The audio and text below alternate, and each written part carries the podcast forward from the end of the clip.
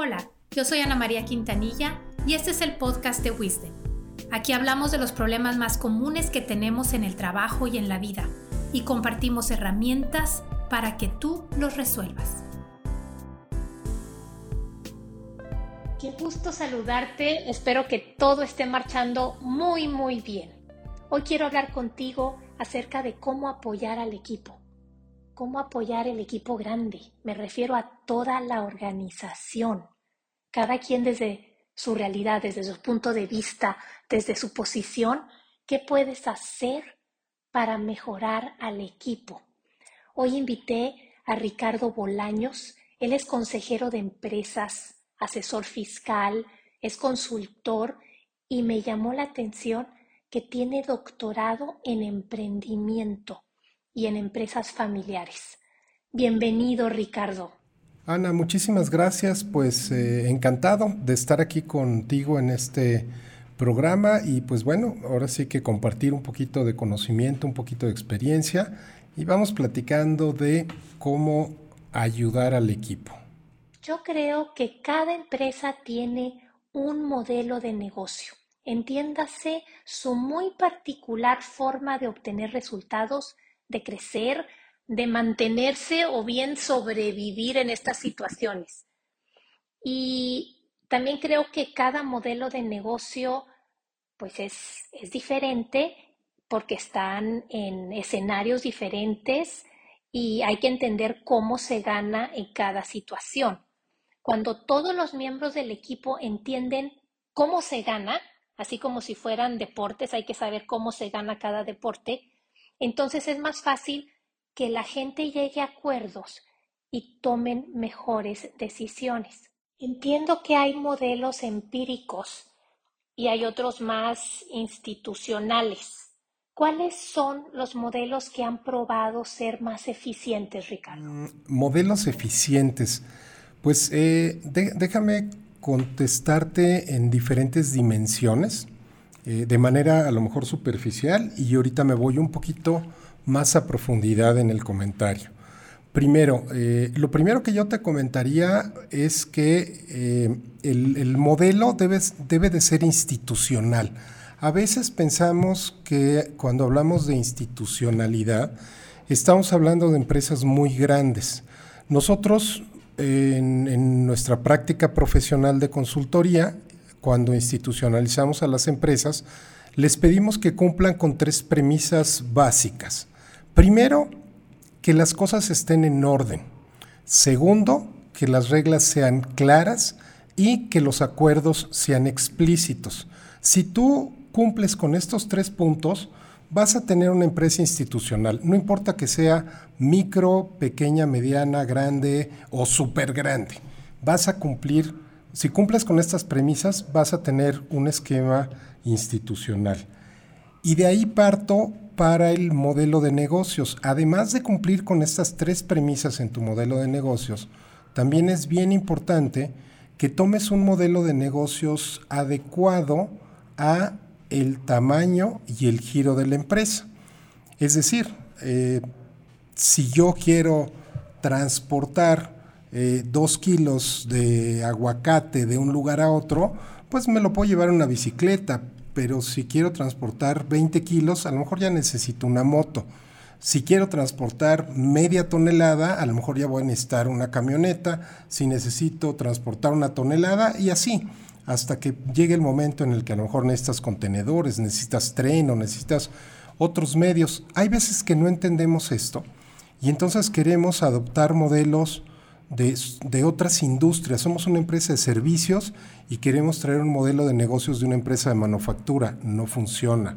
O somos una empresa grande y queremos traer un modelo de negocios de una empresa pequeña. No funciona. O al revés. Somos una empresa pequeña y queremos traer un modelo de negocios de una multinacional. No nos va a funcionar. Como bien lo comentaste, Ana, hay muchos modelos de negocio indudablemente. Hay, hay uno en especial que se hizo como estándar, digamos, el famoso Business, Business Model Canvas de Alex Osterwalder, que, que se hizo famoso porque es muy sencillo. Y es muy sencillo porque tiene varios componentes. Si ustedes lo buscan en internet lo van a encontrar muy fácil. Solo te voy a puntualizar dos o tres temas eh, importantes del modelo. Empieza este modelo de negocios con una propuesta de valor. ¿Qué es lo que yo en mi negocio le ofrezco al cliente que la competencia no le está ofreciendo? Si lo quieres resumir ahí como diferenciales, ventaja competitiva, ahí cabe. ¿No? ¿Cuál es tu propuesta de valor? Y esa propuesta de valor tiene que estar enfocada en algún cliente, en algún segmento de clientes, en un nicho, en, alguien de manera específica.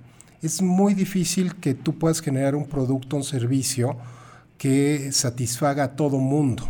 Sí los hay, pero son los menos. Entonces habrá que determinar claramente esa propuesta de valor de tu producto o tu servicio a quién es, a quién le satisface. Después tendrás que ver cuáles son las actividades y recursos clave que tienes que hacer actividades o tener recursos para poder proporcionar esta, esta propuesta de valor, para poder entregar, materializar esta propuesta de valor a ese segmento de clientes que definiste. Y por ahí de manera adicional, bueno, también puedes incluir alianzas estratégicas, tienes que determinar cuáles van a ser tus canales, tanto de comunicación, mercadotecnia, como canales de distribución y eh, la forma en la que te vas a relacionar con el cliente. Prácticamente esto es el 90% del modelo y pues nada más le agregas tus fuentes de ingresos, o sea, cómo te vas a hacer de recursos por venta, por renta, por concesión, por hay muchas formas, y cuál es tu estructura de costos, cuáles son aquellas erogaciones que están ligadas directamente con tu propuesta de valor. Entonces, bueno, puede ser este, insisto, hay muchos modelos de negocio, hay otros más sencillos, pero ¿cuál es la clave si quisiéramos hacer una, una abstracción de este modelo? Vas a generar tu modelo de negocios, que, tienes que tener mucha claridad, Ana, en cómo es como generas dinero. ¿Qué es lo que tú haces que le agrega valor al cliente?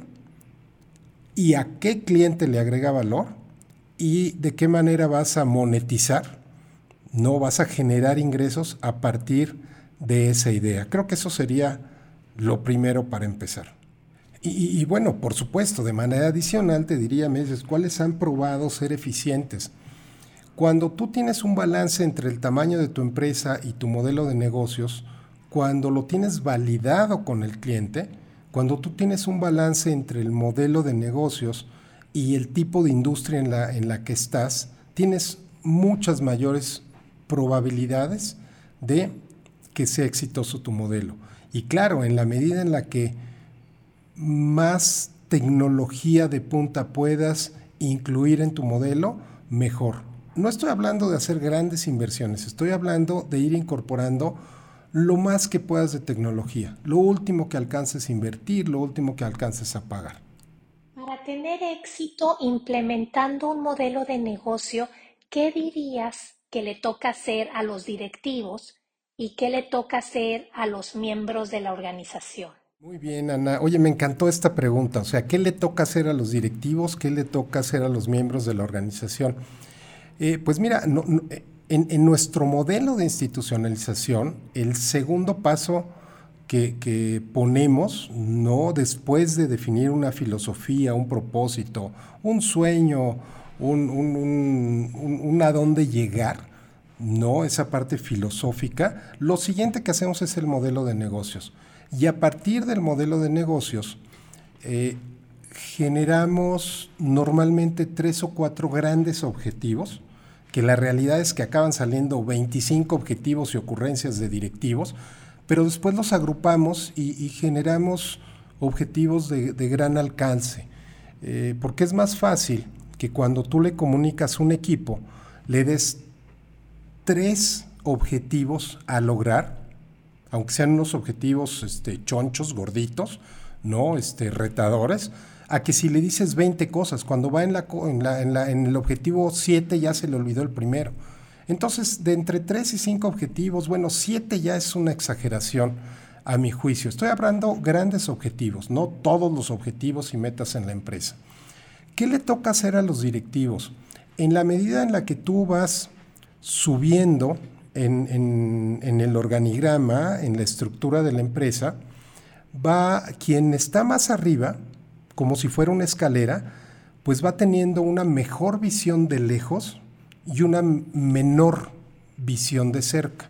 Y los que están más abajo en la estructura tienen una mejor visión de cerca y una menor visión de lejos. ¿A qué me refiero con esto? Alguien que está eh, frente al cliente, que está transaccionando con él, que está hablando todos los días, que está preguntándole, es alguien que va a conocer eh, las intenciones del cliente, cómo son, si están a gusto, cuáles son sus necesidades, sus inquietudes, sus preocupaciones, qué le duele al cliente. Pero a lo mejor es alguien que no alcanza a ver cómo impacta ese cliente en toda la organización. ¿Por qué? Porque es la suma de ese cliente más otros 100, 50, 30 o 1000 clientes, es lo que te da esa percepción de mercado del cliente en sí. Entonces, ¿qué es lo que sucede? En la medida en la que estás más abajo en la estructura organizacional, tienes que estar atento a todos estos temas para poderlos subir con tu supervisor, coordinador, jefatura y que lo suba con el gerente y que eso suba a la dirección, dependiendo de cómo esté tu escalafón. Y los directivos tienen la obligación de escuchar a su gente, de escuchar a la, gente, a, sus colaboradores que están abajo de ellos y abajo de abajo de ellos, para que puedan realmente capitalizar. Y entonces cuando se da este balance entre yo te digo el largo plazo de a dónde queremos llegar, yo te digo el largo alcance de a dónde queremos llegar, y tú me vas diciendo los cómo de cada uno de los metros que vamos recorriendo, se hacen, se hacen normalmente unas mancuernas muy interesantes, Ana. El problema muchas veces es que eh, la persona de arriba, como es un gran directivo, con gran experiencia, con un gran título, a veces piensa que los de abajo están para obedecerle y los de abajo no están para obedecerle. Incluso este tema de los de abajo, digo, lo uso como, como un término este, de referencia del organigrama, que las personas operativas están abajo, los directivos están arriba, pero la realidad es que pues toda la entidad eh, de la empresa como un ente es quien realmente tiene la responsabilidad de atender al cliente, cada quien en su nivel son los que deben de estar atendiendo al cliente en la última milla de la entrega del producto, en la creación del nuevo producto, en la investigación de necesidades, en la alianza estratégica, en fin.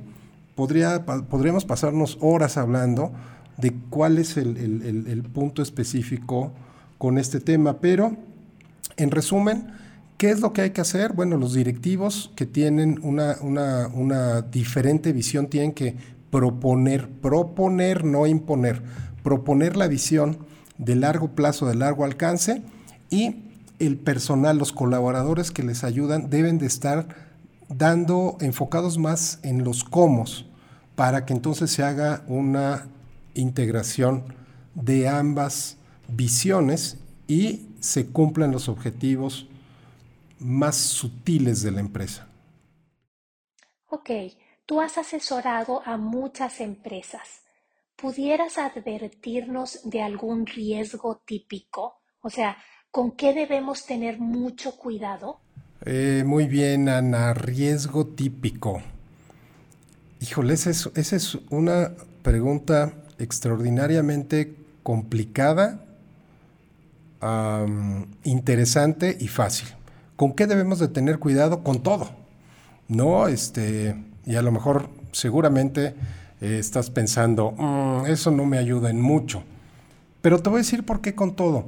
¿Qué es lo que necesitamos hacer? Eh, yo en mi, función de, consultor tengo que ser mucho de modelos. Yo no, no puedo improvisar, no puedo tampoco dejar que mis clientes improvisen. Claro, hay una parte para la creatividad, para la improvisación, pero la mezcla perfecta del desarrollo empresarial es usar modelos para lo que necesitas modelos y usar creatividad, innovación e, intuición para lo que necesitas usarlo. Y aquí, y, aquí, y aquí va la explicación de por qué esta mancuerna entre, entre creatividad y raciocinio. El raciocinio son los modelos eh, rígidos, con procedimientos, con instrucciones, y la parte creativa es este, la parte en la que te desarrollas. Em, ahora bien, ¿qué riesgos? Pues lo primero, otra vez depende mucho del tamaño de la empresa. Si eres una empresa pequeñita, ¿no? que operas de manera local, pues bueno, riesgos macroeconómicos este, como tipo de cambio, precios del petróleo, Producto Interno Bruto, balanzas comerciales. Pues eso, eso, la realidad es que prácticamente te es indiferente. Sí te afecta, pero te afecta en, un punto tan, tan pequeño que, puedes omitir el, ponerlo en un análisis de riesgos. Y, lo digo así, análisis de riesgos, porque hay una herramienta y una metodología para hacer análisis de riesgos. ¿Qué es lo que tienes que hacer? Bueno, pues primero hacer una lista de todos los riesgos, los que alcanzas a ver. No, este, en la medida en la que tu empresa va creciendo, pues llegar el momento en el que a lo mejor compres algún estudio de riesgos, contrates algún consultor que te ayude a eh, eh, primero listar los riesgos, entenderlos, evaluarlos y después protegerte. Porque hay riesgos en la parte eh, de ventas, en la parte del cliente, en la parte de salud, en la parte laboral, en la parte fiscal, en la parte mercantil, en la parte corporativa. Eh, bueno, estamos inmersos en un océano de riesgos y también un océano de oportunidades y muchas cosas. Pero eh, si para responder brevemente a tu pregunta, ¿cuál es el mayor riesgo? El mayor riesgo es no estar consciente de los riesgos a los que nos exponemos. Si nunca has hecho un análisis de riesgos en tu empresa, te recomiendo primero pues, hacer un, un FODA. ¿Qué es un FODA? Es un diagnóstico donde pones las fortalezas en un cuadro, las debilidades en otro cuadro. Esto es lo que es totalmente interno a tu empresa. Y en otro cuadro pones las oportunidades y las amenazas. Oportunidades son situaciones en el entorno que, te, que puedes aprovechar, oportunidades, y amenazas son situaciones en el entorno que te pueden dañar. Y hazlo como se te ocurra, lo que te venga a la mente, y después cada una de las debilidades evalúa qué tan posible es que pase, qué tanto daño te podría, te podría causar esa debilidad te puede causar un daño o no. Hay debilidades que tenemos que no nos causan ningún daño, hay otras que sí nos causan un daño o nos pueden causar un daño si se hacen patentes en, el día a día de la empresa. Haz lo mismo con las amenazas. Puede pasar, qué tanto me impacta a mí, qué tan probable es que suceda. Y este es un ejercicio muy, muy sencillo, lo, lo, lo puedes hacer de escritorio en una buena tarde, conectándote a Internet. Hay muchísima información en Internet en la medida en la que la empresa va creciendo, tienes que ir haciendo más específico este análisis de riesgo. Entonces, eh, regreso al inicio de la pregunta. A mi juicio, ¿cuál es el mayor riesgo? Y te voy a decir dos. El primer riesgo es que no estés consciente de los riesgos que, que tienes en general en la empresa. Y el segundo punto es que no estés consciente de la consecuencia de los riesgos. Y aunque parece lo mismo, es diferente. Por ejemplo, eh, probablemente estés consciente de que hay un riesgo fiscal, ¿no? De que hay un riesgo fiscal, de que hay un riesgo mercantil, de estar tratando con, con clientes, con personas y todo esto. Ok, ya. Hay un riesgo, hay un riesgo mercantil con un cliente de qué? De que no te pague, de que mm, a lo mejor este te contrate un servicio y te dé el anticipo y luego no te liquide, ese es un riesgo. Pero también hay un riesgo de que a lo mejor estés tú vendiéndole algo a alguna persona que es algún delincuente o que está tipificado a lo mejor este, como lavador de dinero y tú no haces lo que debes de hacer porque desconoces que hay un procedimiento para hacer una debida diligencia, que es el nombre técnico, con el cliente. Y entonces eh, tampoco sabes que la consecuencia de eso pueden ser unas multas estratosféricas o incluso en un momento dado cárcel. Entonces, ¿cuál es el mayor riesgo, Ana? Número uno, que no estés consciente de qué riesgos tiene tu empresa y número dos, que no estés consciente o que no sepas cuáles son las consecuencias de estos riesgos. Aquí te dije de la empresa y nada más me brinco rápidamente antes de, que termine aquí con mi intervención a la parte de los riesgos personales. Uno, yo te diría que el mayor riesgo, y dentro de ese incluyo muchos, es el ego del director o fundador. O, y no es malo, el ego es bueno, pero cuando el ego le gana a tu esquema de raciocinio, de, de creatividad, de entrega, de trascendencia como persona, es cuando todo casi seguramente se va a ir al bote de la basura. ¿A qué me refiero con el ego? Hay personas que son muy arrogantes, que son muy prepotentes, les está ganando el ego. ¿Por qué? Porque creen que son mejor que los demás. Y nadie es mejor que otro, simple y sencillamente tenemos habilidades diferentes que podemos eh, aplicar para bien y para mal. Entonces, bueno, esa es la parte de riesgos. Muchas, muchas gracias, Ricardo. ¿Con qué idea final te gustaría que nos quedáramos el día de hoy? Pues mira, yo creo que cerraría, aunque a lo mejor uh, me vas a decir que no tiene mucho que ver con el modelo de negocios, con la organización. Un, un tema en el, en el, que últimamente, de manera estructurada, ¿no? de manera estructurada e intencionada, me he estado metiendo mucho y, y cada vez más y más, es en el tema de integridad. Fíjate que eh, me parece que a nivel global, mundial, tenemos una crisis de integridad bien fuerte.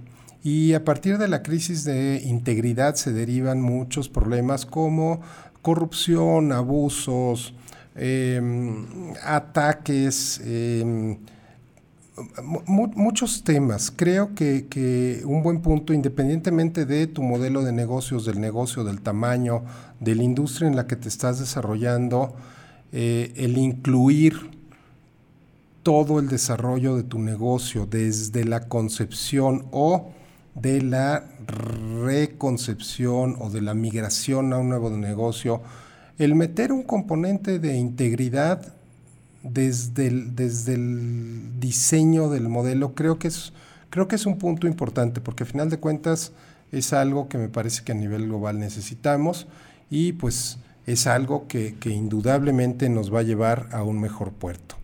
Y pues sería todo, Ana, pues al contrario, me parece es que estoy muy bueno, no, no me parece, estoy muy agradecido con, con la entrevista, me encantó y pues encantado de, colaborar aquí con tu audiencia. Les mando a todos un grato y cálido saludo. Soy Ricardo Bolaños y pues Ana, me encantó este podcast de Wisden.